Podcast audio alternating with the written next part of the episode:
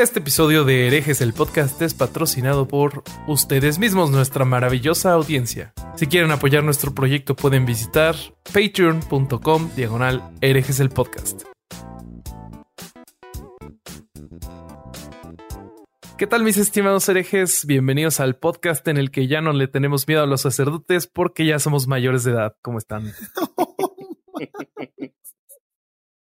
Bobby, tienes que dejar de hacer esos chistes, güey. Güey, ¿te reíste o no? Sí, la neta sí. ¿Y quién mejor que tú para contarnos de los horrores del seminario? Ya vamos a empezar con eso, güey. Chinga. Güey, no, no, no, vamos a empezar, eso nunca ha terminado. Ya sé, ya sé. He sufrido de esa broma toda mi vida, ¿eh?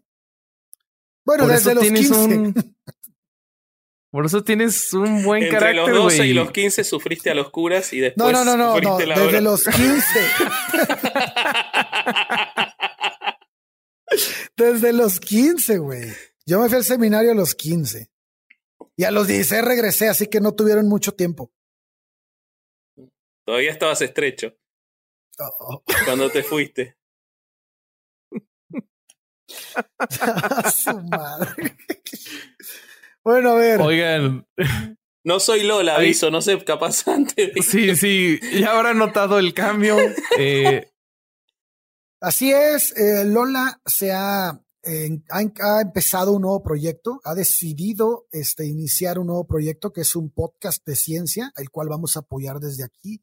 Vamos a estarles informando este, y vamos a tener obviamente participación con ellos en algún momento. Y este, este podcast se va a llamar Ciencia Guarra. Y, y bueno, pues este, ella eh, va, va, a enfocarse totalmente a temas de carácter científico junto con unos mini clips que se van a llamar eh, Ciencia de Elevador. Y este, y bueno, pues le, le deseamos muchísima suerte y le, le, agradecemos mucho haber estado con nosotros estos seis meses que fueron increíbles. Y bueno, pues este inicia una nueva temporada con nuestro amigo, hermano argentino Ale Vázquez. Ya lo conocen, él vino en el episodio de los límites del humor. Nos vamos a estar refiriendo a él como Vasco para evitar confusiones. Sí, porque, porque a mí me dicen Lola en general en la vida, pero bueno, iba a ser confuso con, con Lola que se fue. Entonces Vasco, Vasco me parece apropiado. Muchas gracias, muchas gracias por tenerme. La verdad que es, es un orgullo saber que no había nadie mejor para, para que esté con ustedes dos. Eh, me encanta poder estar a las 12 de la noche de un domingo hablando con ustedes. Eh, y, y, la verdad que me da mucha alegría. Eh, desde ya desde ya que no hay ninguna posibilidad de que yo pueda hacer nada parecido a lo que hacía Lola. Por empezar, yo no sé leer, con lo cual creo que eso le va a traer un, un, un cambio, un cambio al programa, porque la verdad que, que, todo lo que preparaba Lola es imposible que lo prepare yo. Eh, pero, pero bueno, vamos a hacer lo que podamos. Vamos a hacer lo que podamos. Y gracias. pues voy a, voy a tratar de tomarme la costumbre, ya que tenemos video, de tomar un vinito cada vez que estemos. Hoy estoy tomando un, yo no tengo un, vino. un Tupún Reserva Bonarda 2016. Ok. Eh, vamos a hacerle eh, una, una pequeña capsulita de vino. Por lo menos me lo voy a tomar mientras estamos grabando. Muy bien. No, pues salud. Muy bien. Así que, bueno, nada, muchas gracias por tenerme acá. Me encanta. A nosotros también. Yo creo que se va. Si, si todos los programas están tan buenos como en el que ya viniste, creo que eh, tengo buenas expectativas de, de, todo esto. Oigan, pero además el tema de hoy está cañón, güey. Está muy, sí, muy sí, fuerte sí, porque es muy actual también, ¿no? Sí, totalmente. El tema del CrossFit es eh, cada vez hay más, hay más sedes. ¿No íbamos a hablar de veganismo? Ah, de, de veganismo y CrossFit, ¿no? Ah, sí.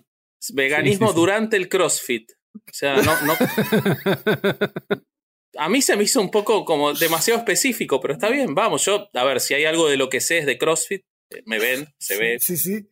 Entonces, Y, y, de veganismo, ¿no? Eh, así que, ah, cuando quieran, empecemos. Ok. Pues empecemos. No, el, el tema real es eh, la cultura de la cancelación y para dar la patada de inicio, el diccionario, no, sé hablar, para dar la patada de inicio, el diccionario, puta madre.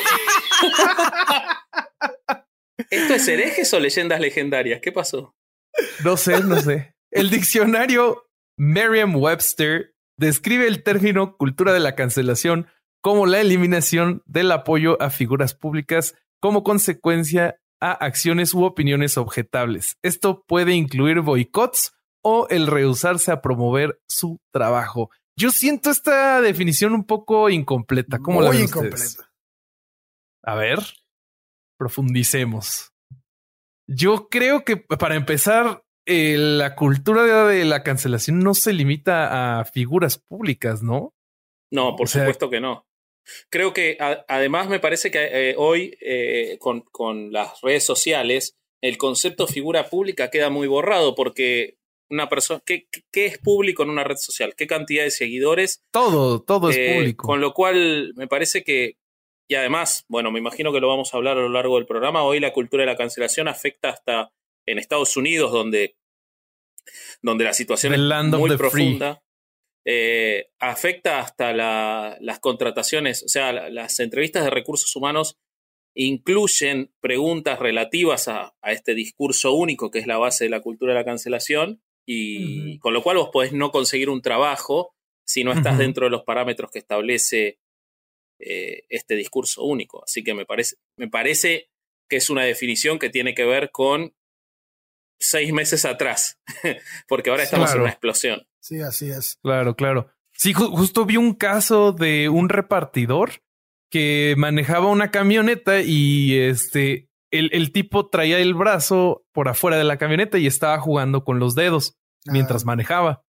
Y alguien le tomó una foto y me parece que estaba haciendo una seña como esta, o sea, tocando el dedo medio. ¿no? Algo así. Exactamente. Y y alguien en Twitter dijo que eso era una seña de supremacía blanca y el tipo perdió el trabajo y, por estar en el, en el alto jugando con la mano. No, además no era cualquier trabajo y, era el mejor trabajo de su vida. Era un, era mexicano, ¿no? Tenía raíces mexicanas. Exactamente, exactamente. Sí, sí, con, el, con el agravante, con el agravante en ese caso de que la propia Liga Antidifamación, que es una entidad muy, muy, de muchísimos años en los Estados Unidos, la propia Liga Antidifamación, en, en uno de sus documentos en los que habla de los signos de la superioridad eh, racial, indicó que ese signo era particularmente dudoso para ser denunciado porque es el histórico signo del ok. O sea, esa persona que entró en Twitter, sacó la foto y lo denunció, estaba tomando un, un gesto que nadie identifica con la, con la supremacía aria, lo denunció a esta persona, en realidad lo que pasó fue que no denunció a la persona, sino a la empresa, porque en la camioneta se veía el nombre de la empresa. Y la empresa, en lugar de defender a su trabajador, lo echó y sacó un comunicado lamentable hablando de cómo ellos estaban protegiendo eh, los principios de la igualdad, sí, pero no de la igualdad laboral, porque el pobre tipo se quedó sin trabajo. Claro, claro.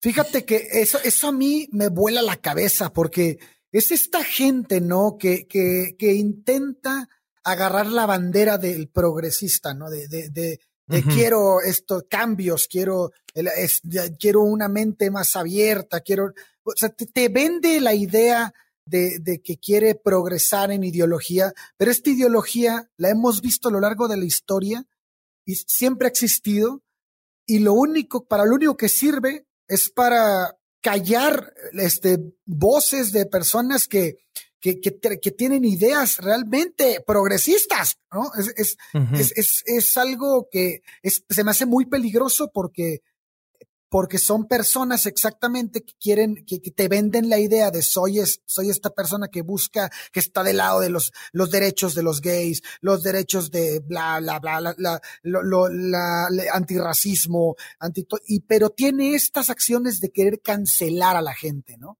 Lo vemos en todos lados, ¿no? ¿Sabés qué pasa? ¿Qué veo yo, eh, Ale, entrando ya al tema?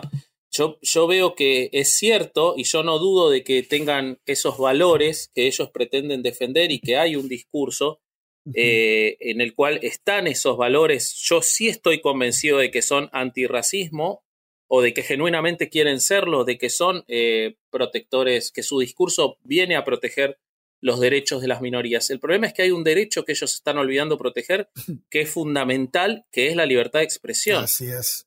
Y, y que es la libertad individual y que es el principio que en, en, nuestro país, en la Argentina, está establecido como que las acciones privadas de los hombres no pueden ser juzgadas por nadie. Entonces, creo que cuando nosotros estamos analizando esto, estamos viendo que bajo ese discurso de proteger determinados valores que consideramos válidos, y creo que los tres podemos identificarnos como progresistas en, este, en esta conversación, eh, y coincidimos con esos valores, pero hay un valor que se está dejando de lado que es la libertad de expresión.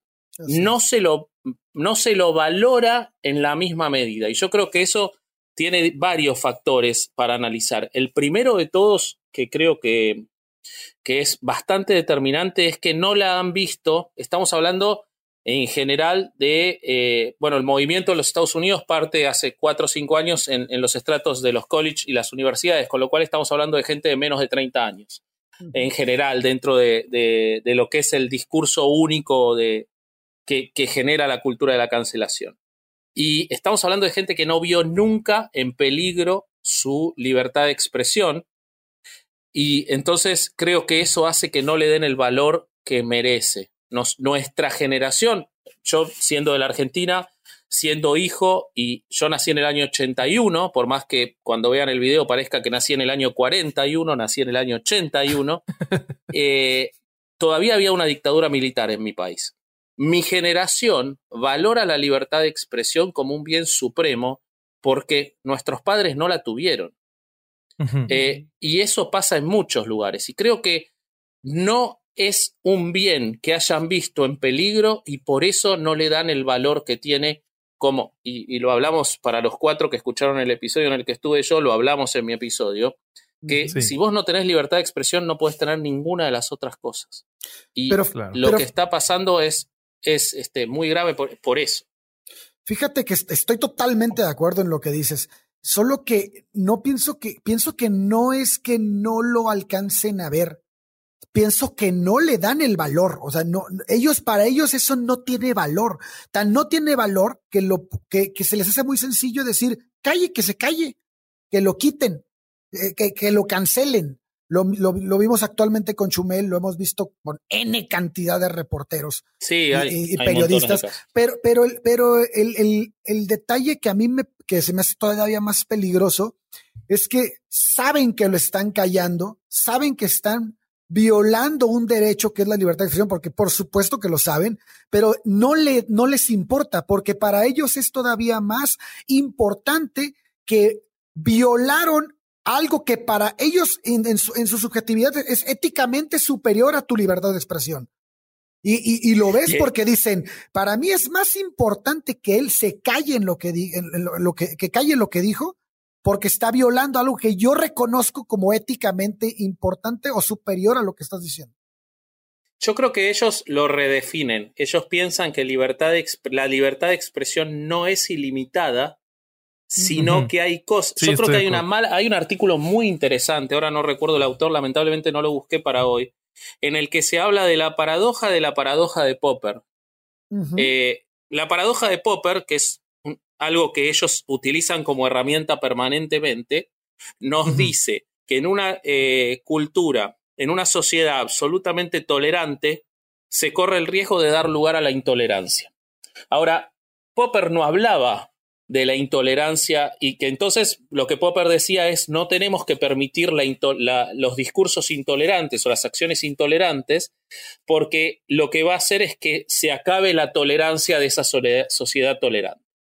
Eh, eso obviamente lo escribió en el marco de, las, de, los eh, sucesos fascistas eh, en, la Europa de la, entre los 20 y los 50 y o lo que él marcaba y la interpretación que hace eh, esta, todo este movimiento va hacia el discurso. Entonces ellos dicen, Popper nos estaba diciendo que nosotros no tenemos que permitir discursos intolerantes. Y Popper lo que decía es que no hay que permitir acciones intolerantes. Entonces, en este artículo de la paradoja de la paradoja de Popper se habla de cómo permanentemente se usa para censurar la paradoja de Popper, cuando en realidad él había dicho otra cosa, que es no tenemos que permitir que se llegue al poder a grupos que quieren ejercer la violencia como medida desde su intolerancia para bloquear la democracia de las sociedades tolerantes. Nunca habló del discurso. Claro. Porque el discurso puede ser rebatible con más discurso.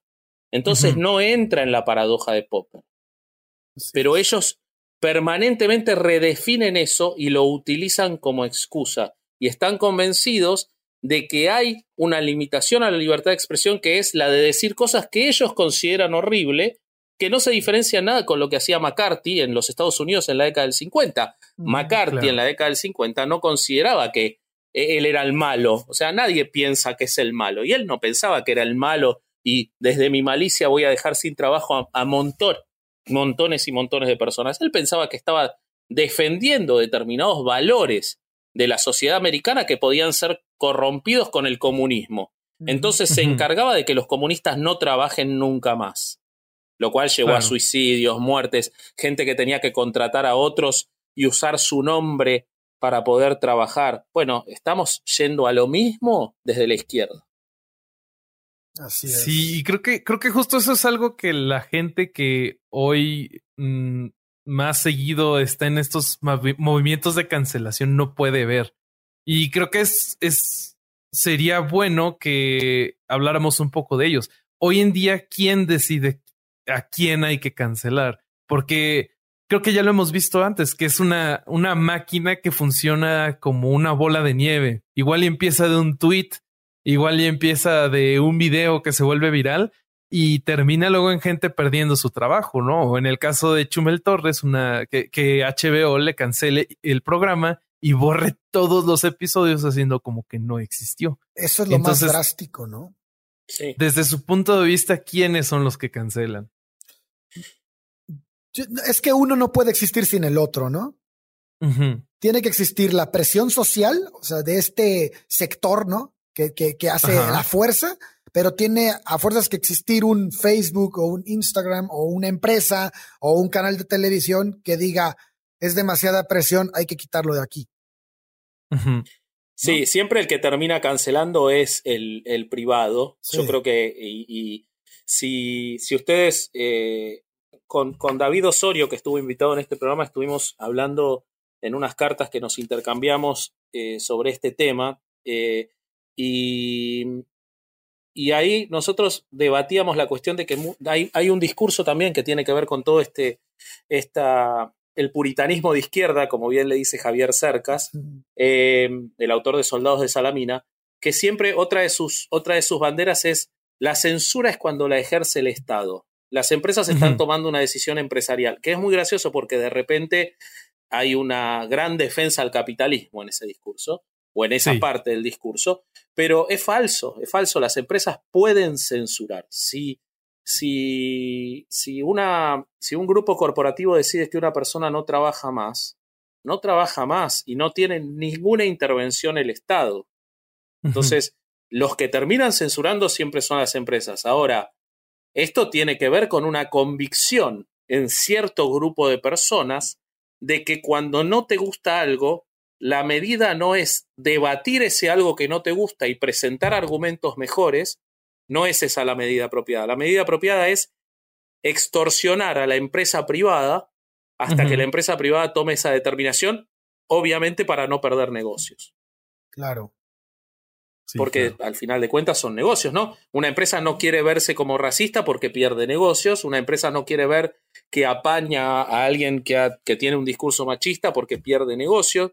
Eh, no es que tiene, las empresas no tienen ética, no, no, tendría por qué tenerla tampoco. Pero eh, se dan las dos partes, como bien dice Alejandro, estoy totalmente de acuerdo con él. Y creo que también vale la pena mencionar que eh, el fenómeno recientemente se ve más del lado de la izquierda, pero pues esto es de, históricamente viene de, de, la, de la derecha, ¿no? Y pues todavía lo, lo podemos ver. Eh, uno de los ejemplos más recientes que tenemos es como cuando a Carlos Vallarta, a quien le mandamos un gran saludo, le cancelaron un show allá en Querétaro. Ah, sí. Porque se llamaba Dios está muerto. Entonces un grupo de derecha canceló algo que no les pareció. Entonces eso no es exclusivo de la izquierda. No, y hay muchísimos datos, como cuando Black Sabbath fue a San Luis Potosí y no permitieron que tocara. O sea, Qué ridículo es. Así, Pero a ver, mm. desde ya que no es nuevo y, lo podemos ver, lo primero, lo hablamos la, vez pasada, lo primero que hizo que hizo Adolf Hitler eh, cuando asumió y tuvo la capacidad de hacerlo fue perseguir a todos los artistas que no le gustaban, exhibirlos como arte degenerado, perseguir a todos los artistas judíos y terminar matándolos. Eh, Mussolini hizo lo mismo. Eh, bueno, el macartismo del que hablábamos recién, para el que no sabe, durante un, un periodo en el inicio de la Guerra Fría, hubo un senador nefasto en los Estados Unidos que se llamó Joseph McCarthy, que encabezó una comisión en el Senado en la cual se analizaba la actividad dentro del mundo del espectáculo para determinar quiénes habían tenido afiliaciones con el comunismo o las tenían. Eso derivó en las famosas listas negras, que oficialmente nunca existieron. Hay una película que les recomiendo muy, muy, muy interesante, que la protagoniza Woody Allen, no la escribió ni la dirigió él, es una de las pocas que él no escribió ni dirigió, eh, em, que quien la escribió y quien la dirigió fueron víctimas de las listas negras y que se llama The Front. En esa película él hace de un tipo, un cajero de un, de un café, que es amigo de un guionista que está en una lista negra y el guionista le pide que él vaya como, como que él le preste su nombre para poder seguir presentando guiones, para poder seguir viviendo. Porque hacía 20 años había salido con una chica que estaba en el Partido Comunista y él se afilió, se la quería, eh, este, quería estar con la chica y, y, se afilió, cosa que cualquier hombre hubiera hecho en esa época. Em, y, y, la película muestra, el, el otro protagonista es Zero Mostel, gran actor americano, que su personaje está basado en un amigo de él que en la realidad se suicidó por la falta de trabajo por las listas negras. Entonces, si nosotros vemos la película The Front y la trasladamos a lo que está pasando hoy, podemos ver el mismo desarrollo en el cual las listas negras oficialmente no existen, pero si vemos el caso de Aziz Ansari, por ejemplo, un comediante que para mí es excelente, que estuvo un año y medio sin poder trabajar porque en una, en un sitio de blogs, una chica escribió una carta en la que decía que habían salido una noche consensuadamente, porque se habían conocido en un lugar, fueron a cenar, después fueron a la casa, se desnudaron, empezaron a besarse, y en un momento eh, él quiso ir a algo más, ella habla de que él se veía que él quería penetrarla, ella no quiso, se vistieron, vieron un capítulo de Seinfeld, esto está los dos eh, son consecuentes en el, en el relato. Él le pidió un Uber, ella se fue a la casa. Al día siguiente él le escribió, qué lindo fue verte ayer, me gustaría verte de vuelta. Y ella le escribió, para mí fue horrible. Publicó eso. Lo denunciaron como que era un violador de citas. Obviamente no hubo ninguna causa penal, nada, nada. La historia es esa. La historia es esa y la pueden ver en un artículo excelente del New York Times que se llama Aziz Ansari is guilty of not being a mind reader de Barry Weiss, de una periodista del New York Times, que ahora en un rato, cuando hablamos de las empresas, les quiero comentar sobre Barry Weiss y sobre el New York Times, pero eh, estuvo un año y medio sin trabajar y volvió a trabajar por un, eh, con un show que se produjo él mismo, eh, y que se lo terminó comprando Netflix, pero que él no tenía comprador cuando lo filmó. Entonces, estamos hablando de que hay una cierta forma de listas negras en las cuales no existe un delito que se le esté acusando, como no existía en el macartismo, pero que sin embargo te deja sin trabajo. Pero no existe un juez ni siquiera. Pero esta es una característica de la cultura de la cancelación. ¿eh? Este es, es, es, pasa, o sea, no, no interviene una autoridad jurisdiccional.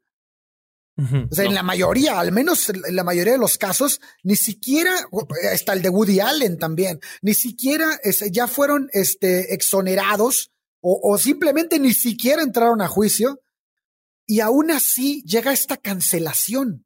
O sea, esto, esto es algo que ahorita en esta época, y tal vez eh, eh, mucha, mucho de, las, de los años anteriores a, que, que inició, también lo podemos ver, pero ahorita es algo que es característico. O sea, puede, no, no importa, no importa si llegaste a, juicio, si no llegaste a juicio, la cancelación se da per se, así.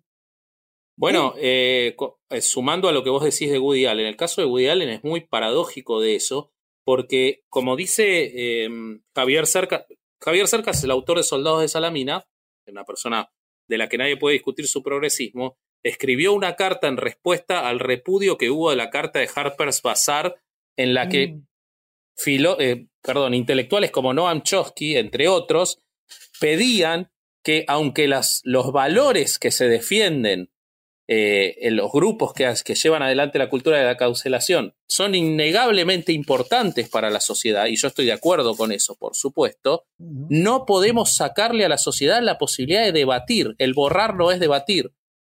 Esa carta tuvo increíblemente mucho repudio y entonces Cercas escribió una carta en la que se dirige al puritanismo de izquierda, que es igual al puritanismo de derecha, y él dice, si Woody Allen es absuelto dos veces que fue lo que pasó. Woody Allen hubo dos tribunales que analizaron que no había pruebas para ni siquiera llevarlo a litigio.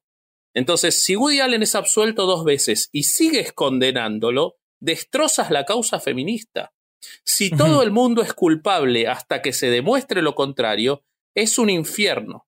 Con el puritanismo retrospectivo actual se pueden quemar los libros de Platón y Aristóteles que vivieron en una sociedad esclavista sin problema dice Cercas, entre muchas otras cosas. Además de que él hace el, eh, hace el análisis de decir, esto es lo mejor que le podía pasar a la derecha, que la izquierda sea quien censura. Así es. Justo hay un debate muy bueno eh, que sale Brett Weinstein entre otros profesores de si la izquierda se está devorando a sí misma. Muy interesante, también es buena recomendación. Sí. Es, es, es un problema difícil porque dentro de los que tenemos los mismos ideales, hay fuego amigo. Entonces, no importa si eres de pensamiento eh, feminista o, eres eh, aliado de la comunidad LGBT, siempre va a haber alguien que esté en el polo de la izquierda, como dicen algunos. O sea, alguien que eh, se proclama como que está más a la izquierda que tú y te va a denunciar por esto. Entonces, eso complica todavía más las cosas es como que hay un formulario del progresismo en el que si no cumplís hoy, hoy, estoy hablando de, en este último tiempo, todos los ítems eh, sos de derecha. No hay un término medio en el discurso. sumando a lo que vos decías de, Bert eh, Weinstein, otro artículo de Barry Weiss del año 2017 en el New York Times, que se llama, eh, en inglés, ¿no? Pero cuando la izquierda se come a sí misma, en el cual relata, si, si me dan un minuto, les cuento quién es Bert Weinstein, porque es tremendo sí, su sí, caso. Búscalo, búscalo. Dale, dale. Eh, no, no, se los, se los cuento, lo sé, lo sé. Digo, si, ah, tenemos el tiempo para hablar. Ah, no, sí, sí, tenemos, dale, dale. Eh, Bert Weinstein es un biólogo. Un biólogo muy respetado, profesor en el año 2016-2017 de la Universidad de Berlín, una de las universidades más progresistas de los Estados Unidos. Bueno, esa universidad tiene desde la década del 70 un día en el cual eh, se, celebra o se conmemora eh, para, dar, eh, para dar noción y dar trascendencia a la idea de la importancia de la interracialidad, todos los alumnos y profesores negros y empleados de la universidad en ese día no se presentan voluntariamente. Entonces, con eso se exhibe qué es lo que pasa cuando las minorías, si queremos verlo de una forma, no están. Eso viene de una obra de teatro de los 70 en, los que, en la que se reflejaba lo mismo. Bueno, en el año 2016 decidieron cambiarlo y que en vez de ser que las minorías no se presentaran, se decidió que los blancos tenían prohibido presentarse. Vean ustedes la diferencia, ¿no? En lugar de decir voluntariamente la, eh, las minorías muestran su ausencia, es no. Los blancos hoy no pueden venir. Bert Weinstein, que es, entre otras cosas, fue eh, un ávido defensor de, de eh, ay, ¿cómo se llama este candidato demócrata? Eh, de Sanders, de Bernie Sanders. Bernie Sanders. Que eh, fue, digamos, un, un, liberal de izquierda sin lugar a dudas en todas sus causas. Presentó una carta en la universidad, de donde él es profesor, diciendo que esto era totalmente lo contrario a lo que se buscaba y que lo que se estaba haciendo era eh, generar una, una distinción que solo era perjudicial para la propia causa que se podía defender. Bueno, lo echaron a él y a la esposa de la universidad. Eh, cancelados. Previamente, 50 alumnos se presentaron en la puerta de su clase ese día acusándolo de supremacista blanco, de racista, de lo que se les quiere ocurrir y tuvo que dar su clase en un parque ese día porque el director de la universidad le prohibió a la policía universitaria, vieron que en, los colleges y en los campus de los Estados Unidos tienen una policía propia. Les por el tema de la autonomía. Les prohibió que lo protegieran y se tuvo que ir. Y después lo terminaron echando. Eh, a partir de eso, él se transformó en una de las voces más fuertes de la cultura, de la existencia de la cultura de la cancelación en los campus. Y, y bueno, y sigue con, sigue con esa lucha, ¿no? Él tiene un podcast, ¿no? De Dark Horse, ¿no? Sí, exactamente. Y eso es a mí lo que me hace preguntarme es, o sea, ¿qué, qué, qué serán los motivos internos que trae esta gente para intentar cancelar? Yo, yo intentando ser un poco empático con ellos, me imagino que se deben de sentir muy, muy empoderados. Imagínate tú mover una masa de gente, tú eh, comenzar esa bola de nieve y que al final alguien con quien tú estabas en desacuerdo y a quien tú tenías en tu cabeza como el uno de los enemigos finales dejara de existir en la vida pública. Entonces, pues supongo que también les debe dar un alto grado de satisfacción, ¿no? Bueno, Mark, Mark Taibbi en, en, un, en un este, intercambio que tuvo con Weinstein en el podcast de Weinstein, Mark Taibbi es un periodista también de izquierda de la Rolling Stone, que eh, el, el, podcast del que hablo es de julio de este año, o sea, es de ahora, de este mes que terminó, y él le arranca pidiéndole disculpas a Weinstein por haberlo, por no haber prestado la debida atención cuando a él lo echaron del trabajo. Y él, él, la teoría que él, que él esboza, porque él dice que, bueno, que todas las instituciones de los Estados Unidos ya están cooptadas por este discurso único. Eh, de hecho, el caso del New York Times es muy paradójico para ver a eso. Yo les cité dos veces a Barry Weiss por dos artículos extraordinarios sobre el tema. Bueno, Barry Weiss tuvo que renunciar este mes por el acoso que recibía dentro del propio New York Times, con lo cual estos artículos no se van a ver más en el New York Times. No solo renunció él, ella, sino que tuvo que renunciar su jefe también, todo por haber publicado un artículo de un senador republicano. Eh, en el New York Times, en el diario que históricamente fue el diario más liberal de, los Estados Unidos. Pero, eh, y Matt eh, Taibbi dice que lo que los mueve es el poder, que no hay una búsqueda de fondo más que del poder y que, y que están obteniendo obviamente ese poder porque eh, todos los grandes medios, las grandes universidades, las corporaciones, lo vimos en HBO con lo de Chumel, que es vergonzoso, pero también lo vimos con el propio HBO o Warner eh, dando de baja lo que el viento se llevó, ¿no? La película más exitosa de la historia, porque hace 80 años reflejaba la esclavitud de una forma que podemos ver como espantosa, pero de una película de hace 80 años. Eh, y, y, lo vemos en Netflix, borró episodios de montones de series eh, que con un análisis absolutamente superficial de por qué se borran. Eh, bueno, es este, es, está expandido y ese poder se está obteniendo con lo cual están teniendo resultados. Y en México se llega a un punto trágico, ¿no? Con, la, con el asesinato de periodistas, con, con, ah, con, la pérdida de empleos, como le pasó a Carmen Aristegui, con, hay muchísimos casos, ¿no? De, de, de este tipo de, cuando la política se mete, ¿no? Cuando, cuando tú tocaste un, algún, este, eslabón que no debiste de haber tocado y vas para afuera. Pero mira, regresando un poquito al punto de Vasco, eh, este Jack Dorsey tuvo una conversación tanto con Sam Harris y con Joe Rogan, en donde en sus podcasts individuales ambos lo cuestionan sobre por qué Trump puede seguir usando la plataforma de Twitter. lo que hace Trump en Twitter claramente va en contra de los términos y condiciones de usuario de Twitter. O sea, Trump ha amenazado a Corea del Norte con guerra nuclear por medio de Twitter. Existe, o sea, eso es súper violento, más violento que eso creo que, no se me ocurre nada. Y sin embargo, él sigue como usuario de Twitter, incluso tiene dos cuentas, la de la presidencia y la personal. Y lo que Jack Dorsey responde, pues creo que revela mucho. Y pues él dice, mira, es que yo creo que esto le interesa a la gente. Eh, esto, además, eh, otros presidentes han usado lenguaje similar en otros medios.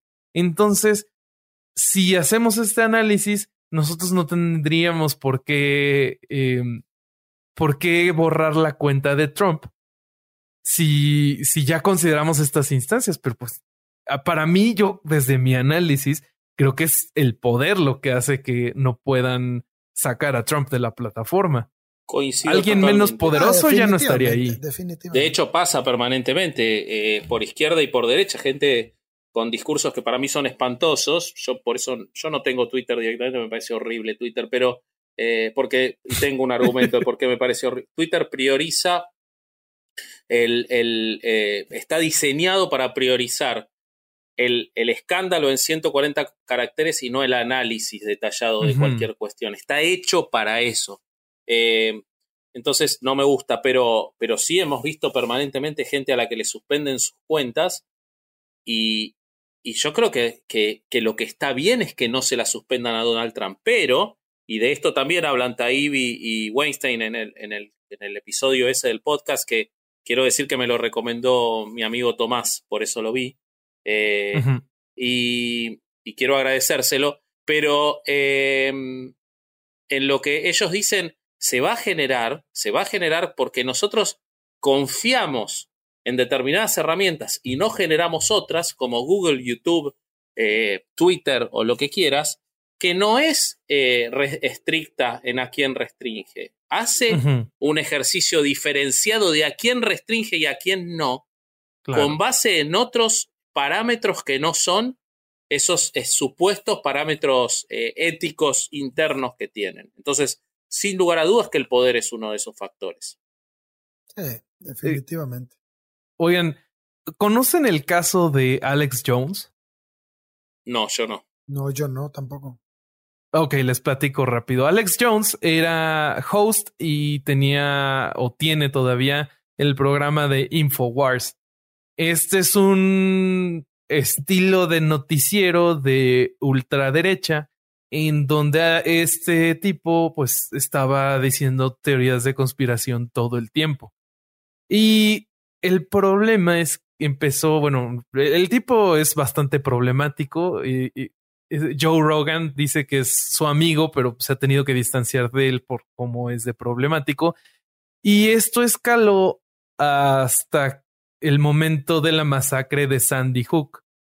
Eh, cuando pasa esto, Alex Jones empieza a decir que en realidad no hubo una matanza en la escuela, que en realidad no murieron niños, que todos los padres que habían perdido hijos eran en realidad actores y que, eh, que todo era fingido por el gobierno para causar pánico. Pobre Platanito se quedó sin hacer chistes ahí, si no murieron ni los niños en realidad. Entonces, o sea, e, el, problema con, con, Alex Jones fue que sus seguidores eh, se alteraron de tal, a tal grado que empezaron a acosar a las familias de, de los niños eh, fallecidos en Sandy Hook. Y, y a tal punto que estas familias ya no podían visitar las tumbas de sus hijos porque había gente que los acosaba en el camino, que los eh, esperaban para decirles que eran actores. Entonces, después de esto, a Alex Jones lo cancelaron de todos lados. Le quitaron YouTube, le quitaron Twitter, le quitaron Facebook, le quitaron Patreon. Ah, eh, eh, creo que todavía lo puedes encontrar, pero es en plataformas oscuras que están diseñadas para gente que ha sido. ¿Te puedo pedir que no seas racista diciendo plataformas oscuras? Porque te cancelo, bebé. No me cancelen, por favor. Discúlpenme. Hashtag I'm sorry. Este, no, ya es tarde. Oye, ¿qué opinan? ¿Quién, viene ¿Quién viene en reemplazo de Bobby? Oye, empiezo a ver las, las tiki torches aquí afuera de mi casa. a ver, yo lo, que más vergonzoso me parece de eso es que eh, las repúblicas tienen herramientas para combatir a quienes fueron a acosar a esas personas. Claro. O sea, no es la función de quien brinda una plataforma para ejercer la libertad de expresión, censurar al supuesto emisor. Estoy, no conozco a Alex Jones, pero me imagino que no fue tan estúpido como para decirles vayan a acosar y acá están las direcciones de los familiares. Esas fueron decisiones de personas que ya podemos analizar que no están bien de su cabeza por seguir a un tipo como Alex Jones, por lo poco que me describís, pero que sin embargo no primero que no puede ser responsable por ejercer su derecho de decir la estupidez que quiera, porque lo tiene. Claro. Pero además, hay herramientas institucionales para penar con prisión o con las sanciones que correspondan a una persona que va a acosar en un cementerio a sus muertos. No necesitamos inventar herramientas de prevención del discurso que además sabemos, sabemos que son estériles. Sabemos que lo único que hacen es sacar de la cobertura. Alex Jones debe tener más seguidores locos que los que tenía antes de que lo cancele. Exactamente. Ese punto es clave porque es un, es, un caldo de cultivo para más, más, más, más hipótesis de conspiración. Más teorías de conspiración, porque entonces dicen, ah, vieron cómo el, poder lo canceló, la gente que tiene el poder lo canceló porque no quieren que sepamos lo que está diciendo. Y eso es darle, avivar el fuego. O sea, e, eso no sirve para nada, mata el pensamiento crítico, mata el, debate de ideas, mata todo. Es, es, muy delicado. Totalmente, pero, pero yo siento que hay una, una eh, otra de las cosas que, que, que mueve a este, que, tiene que ver con la superficialidad de todo este movimiento es que, se quedan mucho en las capas superiores. En bueno, si no lo vemos, no existe. Si no vemos a, Alex Jones, Alex Jones no existe. Si no usamos la palabra negro para definir eh, una lista negra, eh, ya no somos racistas. Eh, podemos ver, en eso podemos ver, por ejemplo, el caso de Alison Brie, y perdonen si yo voy siempre a la cultura popular, pero Primero que es donde más se expone y segundo que es lo que a mí más venga, me gusta. Venga, venga, venga. Eh, no puedo hablar de pornografía, con lo cual vamos a hablar de esto, pero... tu segundo tema más. Y, los negros en la pornografía gozan de muy buena salud, no hay ningún peligro en eso. Eh, en sentido literal, muy buena salud y en sentido figurado también. Eh, pero. No tenías que ser tan específico, cabrón. Y aparte no hice el movimiento con las manos y todo, ya vas a ver el video. Eh, pero pero eh, lo, que, lo que vemos, por ejemplo, en el caso de Alison Brie, Alison Brie es una, para mí, una gran actriz, muy graciosa, muy buena, eh, protagonista de dos de las, para mí, mejores series de la historia, que son Community y Mad Men. O sea, más que eso no se puede ir.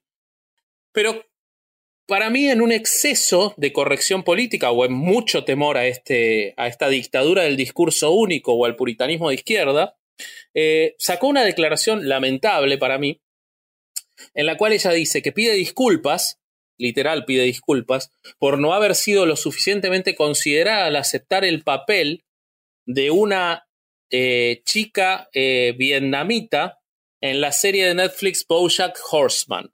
Ahora, uno podría decir, y sí, es raro que una actriz eh, blanca americana haga de una vietnamita, pero lo que me faltó decirles, para los que no saben, es que Bojack Horseman es una serie animada. Entonces lo que estaba haciendo era la voz. Ah. En una serie absolutamente sarcástica y excelente que se las recomiendo como es Bojack Horseman.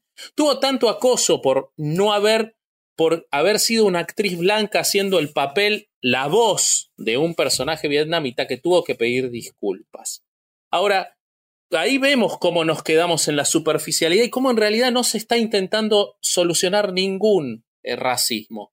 Porque yo me pregunto, qué? pasa? Ya, ya termino y te dejo, Bobby. Eh, ¿Qué pasa cuando esa serie se traduce al swahili? Por ejemplo, ¿van a tener que conseguir que todos los papeles de blancos los hagan blancos en, en, eh, en el centro de África? Desde ya que a la vietnamita no la va a hacer una vietnamita. Y te agrego algo más. ¿Qué pasa cuando se traduce en Vietnam esa serie? ¿Qué, qué, de quién van a ser los vietnamitas? ¿Solo pueden hacer el papel de la vietnamita? ¿O en realidad no nos importa quién hace las voces, sino que nos importa que esa persona reconozca y pida disculpas al, al, al discurso único, a esta dictadura del discurso único? Eso es, y eso es superficialidad. No se resolvió ninguna cuestión de una minoría porque una actriz pida disculpas por una voz en un papel. Y lo podemos agregar lo mismo con Apu de los Simpsons, ¿no? Claro. Exactamente lo mismo, exactamente el mismo análisis. Exactamente ese mismo. Sí, sí, sí. Y sabes qué, esto me recuerda mucho a ese beat que hace así Sansari en este especial del que hablábamos hace un momento, en donde dice que eh, la gente está buscando eh, acumular como estos puntos progresivos, ¿no? Este, si posteas en Facebook un mensaje feminista, ganas unos cuantos puntos. Claro. Eh, si compartes una imagen pro LGBT, eh, ganas unos puntos más. Pero si de repente alguien te ve cruzando la calle porque hay un moreno en la misma banqueta que tú, pierdes puntos. Entonces es, es, es este Eso es lo real. Lo único real es eso. Lo único que hay que cambiar es eso. Pero nos quedamos en el discurso. Somos fanáticos del discurso eh, y yo no quiero volver permanentemente a, a situaciones históricas, pero muchachos, la Unión Soviética era eso. Después pasaba lo que sea, pero el discurso era lo importante. Las grandes palabras. Estamos, yo no voy a ir a la estupidez de que estamos, y yo no creo en el pesimismo de que esto pueda llevar a una pérdida de, de, de la democracia en sentido estricto en ningún lugar, pero sí estamos, o sea, la gente se está cuidando de qué publican las redes sociales, todos lo estamos haciendo, porque no tenemos ganas de tener esas peleas. Y otro punto interesante que hace así Sansari en, en el especial que vos mencionás, que es el último que está en Netflix, eh, es que él dice, graciosamente dice, no, y, pasó que una persona en Twitter puso un meme ofensivo y, y, la otra persona le respondió citándola para que se junten a conversar y resolver sus diferencias y después dice, mentira, le tiraron con todo, la insultaron y pidieron que se la cancele, porque así funciona este, esta conversación. No hay conversación. No hay conversación. hay mucha ideología y poco, poco contenido. Oye, Ale, pero ¿no crees también que es como que esa, esa búsqueda del mínimo esfuerzo? Porque, porque el, el, el, lo, de lo que estás hablando, del discurso, es, es, este, es el mínimo esfuerzo. O sea, el esfuerzo real sería llevarlo a la práctica. Por, pero, pero, pero, la gente busca ese, ¿cómo hago para, para embonar en una sociedad en la que se está culpando o se está señalando a las personas, a las personas, a las personas que son inclusivo. Ah, perdón, estamos hay que total desacuerdo. Hay que hacer un capítulo de, hay que hacer un capítulo de eso, ¿eh? Totalmente en desacuerdo con el lenguaje inclusivo, perdón, pero bueno. El punto es que la gente busca este, este mínimo esfuerzo porque, porque sencillamente, eh, por, por, lógica, es mucho más fácil criticar gente y hacerte ver como una persona progresista en redes y en la calle no.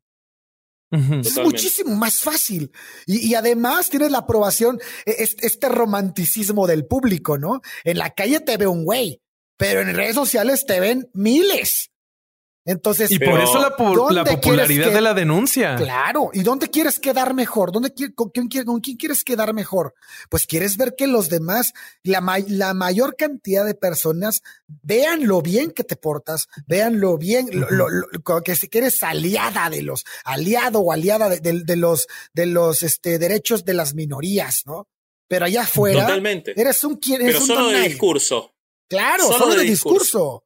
Eso, es triste, güey hay un caso buenísimo que, que refleja eso. Eh, no sé si ustedes vieron la película Boys Don't Cry, una película de fines de los 90 o principio del 2000 con, ah, con Hilary Swank.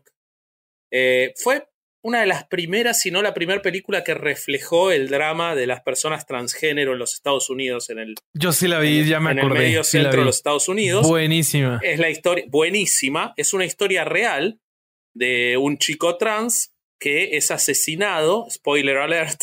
Es asesinado. Eh, tiene, muchachos, tiene 20 años la película. Si no la vieron hasta ahora, ya está, no la van a ver.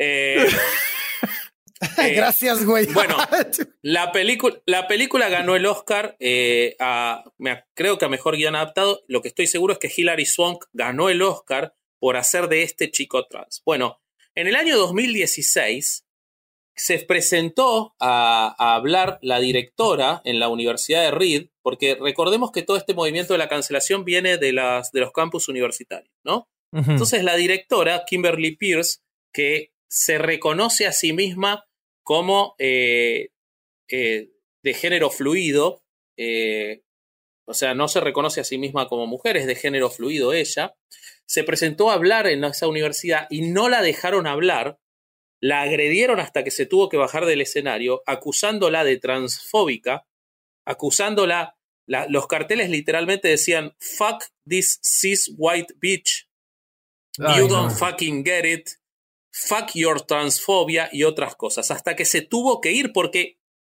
otra clave de todo esto es que no están dispuestos a la discusión. Ah, Quieren eliminar la voz, que no exista directamente. Por eso lo de Chumel, por ejemplo, de borrar los capítulos. Bueno, esa película reflejó en un momento en el que nadie hacía una película sobre eh, la transfobia, la reflejó. Gente trans, sí, no. ¿Cuál es la acusación que en vez de contratarse a una a un actor trans, se contrató a una mujer para ser de trans. En esa época no había actores trans, cosa que no pueden analizar porque para ellos el tiempo es plano, no hay historia, todo pasa en el presente y con los parámetros del presente. Eh, y, y, entonces la acusan de eso y de ser una mujer cis cuando ella es declarada eh, primero lesbiana y además, eh, y además este, no, no se reconoce como mujer. Pero hay un factor que es el más importante en todo esto, que es que ella hizo la película.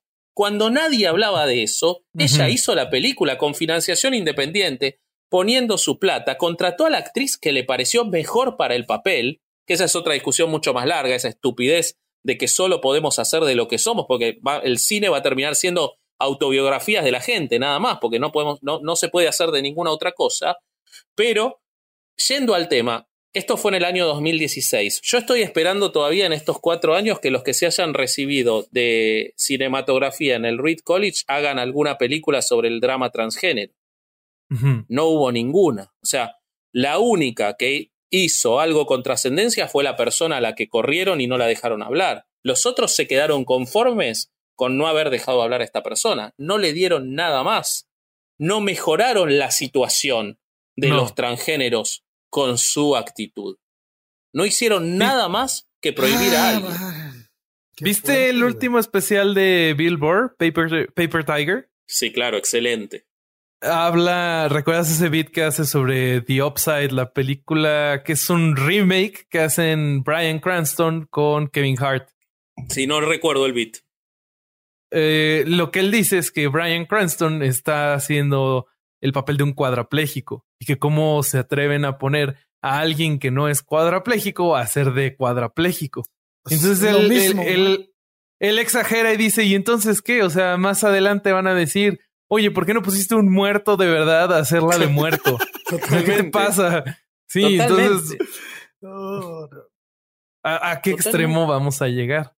Oigan, y justo, o sea, ¿creen que alguien o alguna institución o alguna una persona se pueda hacer inmune a la cancelación? O sea, ¿hay alguna manera? Pues ya viste a, al presidente de los Estados Unidos. Pero, por ejemplo, él, va ahorita abajo en las encuestas. Sí, va a perder las elecciones. él, ah, puede que pierda la elección. una cosa es que pierda las elecciones, otra cosa es que lo hayan cancelado. Él no lo han cancelado. Ok, pero estamos hablando eh, hipotéticamente. O sea, él puede ser que pierda las, las elecciones, y que más bien que su cancelación se esté retrasando. ¿Tú crees que se pueda Yo, yo te eh, adelanto que, una percepción que le va a costar mucho poder publicar sus memorias o cosas así, ¿eh? conseguir editorial y todo eso. Yo te le pasó a Woody Allen, le va a pasar a Donald Trump. Eh, mira, yo creo que esto, esto lo hablábamos con vos eh, y vos, vos me planteabas el caso de Joe Rogan. De Joe Rogan. Y yo, yo lo estuve analizando y pensando, me gustaría que vos me dieras tu visión de lo de Joe Rogan y, después yo te cuento cuál es la mía. Ok, mira, a, mí Joe Rogan eh, se me hace un gran entrevistador. Me gusta mucho su podcast porque es entretenido y a la gente la trata como un individuo. No, cuando llega una entrevista es raro que lo veas con una preconcepción de a quién va a entrevistar. Total. entonces, de repente él se va por otro camino. Por ejemplo, en él en algún momento pensaba que los aterrizajes en la, luna eran falsos y después lo convencieron de lo contrario y él lo aceptó y, y, públicamente dijo, ah, no, entonces esto sí es cierto. Es un tipo que cuando se equivoca lo reconoce. Y en sus entrevistas creo que se ve que es un buen tipo, que le importa a la gente, que le gusta eh, tratar a todos como iguales. Ahora, cuando él discute ciertos temas, él tiene algunas ideas que podrían considerarse, por ejemplo, como transfóbicas. Por ejemplo, a él no le gusta que en competencias de deportivas, eh, las mujeres trans puedan competir con las mujeres cis. Y lo quisieron cancelar por eso. Y lo quisieron cancelar por eso. Ahora, yo creo que no lo han podido cancelar por eso, porque Joe Rogan con esta forma de ser que tiene, en la que es chistoso, el tipo es, un buen tipo. O sea, el, tipo no está queriendo agarrarte en un aha moment. El, tipo no, no está buscando exhibir a la gente. Él está en lo suyo y él, él creo que es una buena persona. Entonces creo que si no indefinidamente, por el momento está evitando la cancelación de esa forma. Yo, yo sobre, sobre el caso de Rogan, que coincido en todo, lo que, en todo lo que dijiste, yo en general cuando lo veo hay muchas veces que no coincido con sus ideas, pero me gusta mucho su forma de que los entrevista a todos. De hecho, Ben Shapiro va a su programa y Bert Weinstein va a su programa y todos van a su programa. todos, todos. Todos y lo aprecian y se ve que lo aprecian. Eh, la entrevista que le hizo a este chico Taibi es muy buena también, eh, pero ahora lo acaba de contratar por 100 millones de dólares en exclusiva Spotify a Rogan. ¿Ok? Entonces, ¿qué pasa cuando a Spotify le digan, eh, cuando vuelva a hacer un comentario transfóbico y a Spotify le digan todos esta, este, este sector del que estamos hablando o un propio directivo en preventiva de Spotify decida que Rogan se pasó de la línea o que un invitado de Rogan se pasó de la línea? ¿Qué inmunidad va a tener con un contrato de 100 millones de dólares en el cual probablemente él no puede salir a competir y hacer su programa en otro lado si lo cancela.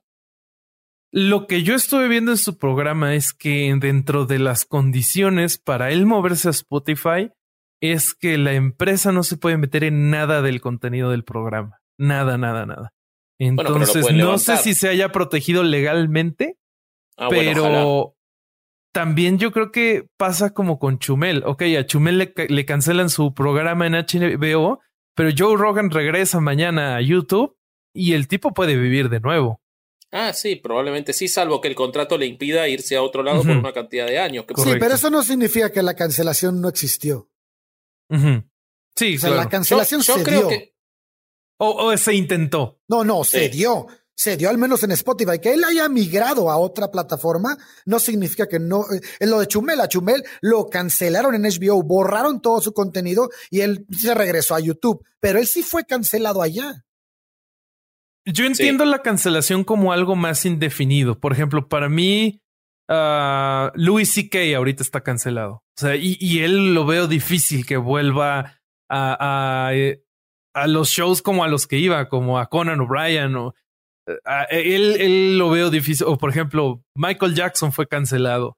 Yo, yo cuando hablo de cancelación siento que es algo más indefinido.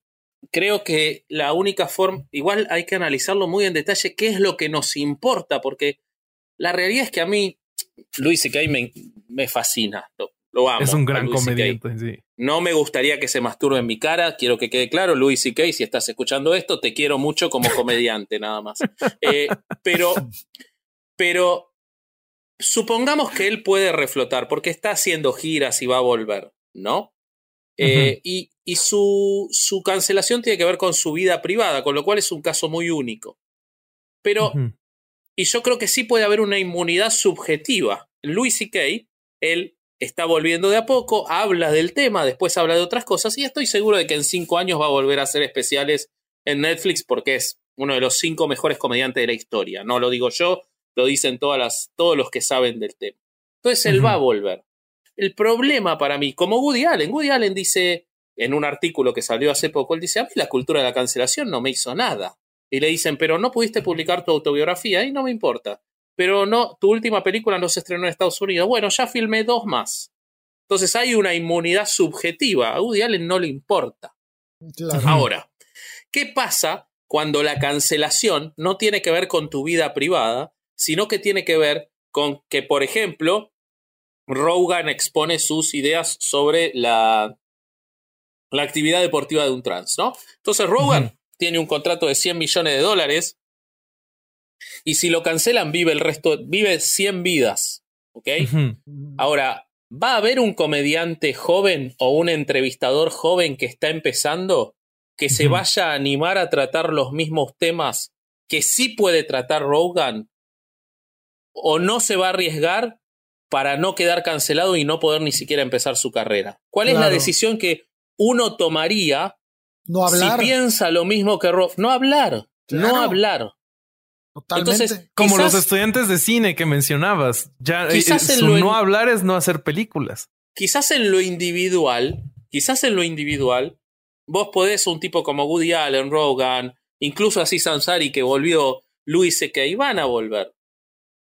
Pero cuando la cancelación tiene que ver, yo igual estoy totalmente en contra de la cancelación por las actividades privadas, porque mezclar al arte y con el artista no solo está mal, sino que es desigual, porque nosotros no sabemos si Beethoven cada vez que salía de tocar no, no acogotaba un gato. No lo sabemos, no tenemos idea de eso. O el caso de J.K. Rowling. Bueno, Sus ideas sobre las mujeres trans y, el movimiento feminista no están plasmadas de ninguna forma en sus obras. Totalmente. Entonces, sus libros son unos libros lindos para niños, que no tiene nada que ver con su discurso en Twitter. De hecho, Hermione es trans. Este, la varita la saca de, la saca de otro lado. Eh, pero, pero el, el problema es cuando la cancelación tiene que ver con lo que decimos, cuando es directamente vinculada a lo que dijimos. Porque un tipo muy poderoso puede seguir diciendo lo que dice. Jerry Seinfeld, por ejemplo, toma la decisión de no actuar en college. Claro, porque Jerry Seinfeld puede hacerlo pero se sabe que uno de los pasos necesarios cuando uno empieza en la comedia en los Estados Unidos es circular por los colleges. Es uno de los circuitos, es el segundo circuito después de los bares locales de tu, de tu ciudad. ¿Quién, qué comediante hoy se va a animar a decir las cosas que puede decir este, Rogan o que puede decir eh, Louis C.K. o que puede decir así Sansari en los colleges? No lo van a decir. Nadie. Van a salir con un... Y peor que eso, en la prensa, donde como veíamos el New York Times, el, el, New York Post, eh, el Chicago Tribune, eh, en, Canadá, en, el circuito universitario, hubo un, rector de una universidad que perdió el trabajo por haberle puesto un like a un tweet que no gustaba. Entonces, ¿quién se va a animar siendo nuevo y empezando? Entonces ahí es donde llega el discurso único. Vos generás el discurso único por el temor de los que no son conocidos. Los conocidos se pueden defender y puede haber una inmunidad subjetiva, pero la inmunidad objetiva, la sociedad queda sometida a este discurso único. Claro. Claro, es el mensaje que le mandas a la sociedad lo que, lo que hace que se perfeccione esta cultura de la cancelación. Ese es su momento, su, su, su cúspide, ¿no? El, ¿ya vieron lo que él hizo a este güey? Bueno, no pueden hablar nada de lo que dijo él o no pueden manejarse como dijo él.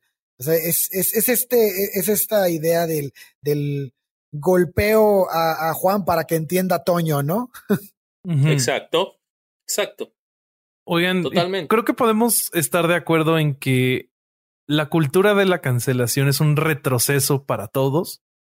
Y me gustaría entonces preguntarles, ¿cómo creen que podemos resolver esto? Uy, qué difícil. Yo creo que va a explotar solo. Yo creo que va a explotar. Sí, yo, creo, yo creo, lo mismo. Tiene que tocar fondo, ¿no?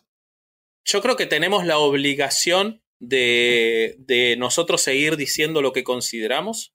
Cada vez es más difícil. O sea, hoy yo, eh, vos en el, hace un par de episodios, Bobby, hacías un chiste muy bueno cuando buscaste el peso de un, de un chico eh, en, en Google. Y a mí me pasó algo literal. Yo estaba buscando por, por esta teoría de lo injusto que es analizar la vida privada de los que conocemos y de todos los que no conocemos no podemos hacerlo. Entonces, no pasa, no tienen que pasar ese filtro. Entonces yo puse en Google pederastas históricos. ¿Y qué fue lo que me salió en Google? Usted sabe que la pederastia es un delito. Eh, ah, o sea, Google, Google me está haciendo un minority report de avisarme que yo quizás tengo pensado cometer un delito y que entonces no, tengo que hacer una búsqueda. ¿Ok?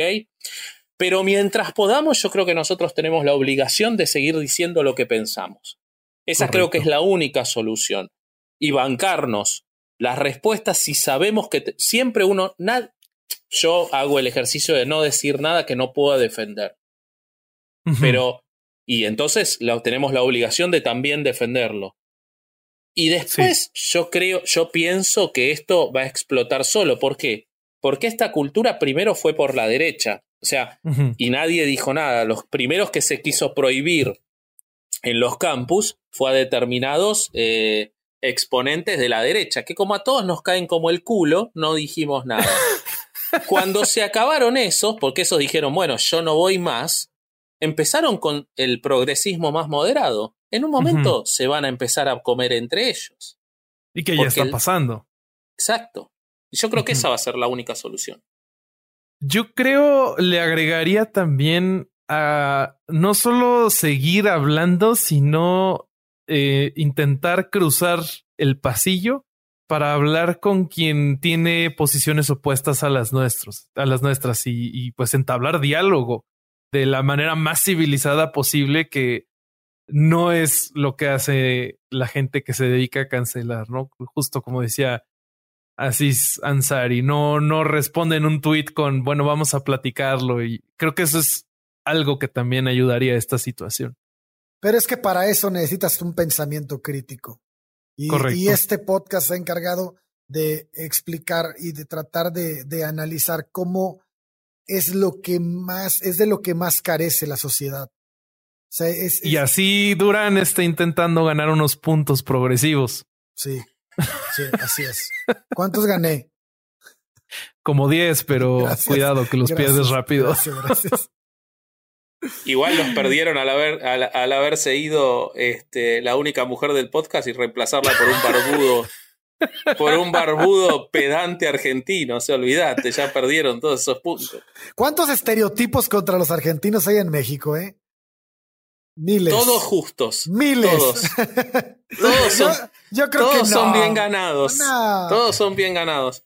El único día que yo odié a los argentinos fue cuando Maxi Rodríguez nos metió aquel gol. Hijo de su madre. Qué lindo. Y te lo recordé qué buen gol. Y qué buen gol, qué buen gol, eh. Yo, yo, si me permitís, me gustaría eh, hacer, decir una, una, última cosa. Yo creo que, que lo que nosotros tenemos que pensar es qué estamos poniendo en juego cuando priorizamos solamente escuchar lo que nos gusta, que esto es el fondo de la cuestión, ¿Qué estamos poniendo en juego? ¿Cuánto tiempo va a durar lo que nos gusta si no tiene un contraste sobre el cual lo podemos poner? O sea, ¿qué creación puede haber en una sociedad con un discurso único? A mí me gustaría que, me, parece que eso es lo que tenemos que pensar dentro de ese espíritu crítico que habla Durán. Sí. sí, de acuerdo. Pues muy bien. Ya tienen mucho que pensar allá en casita. y ahora nos entran a cancelar todos en él en, el, en, la, en las redes del, del podcast. Déjalos que vengan.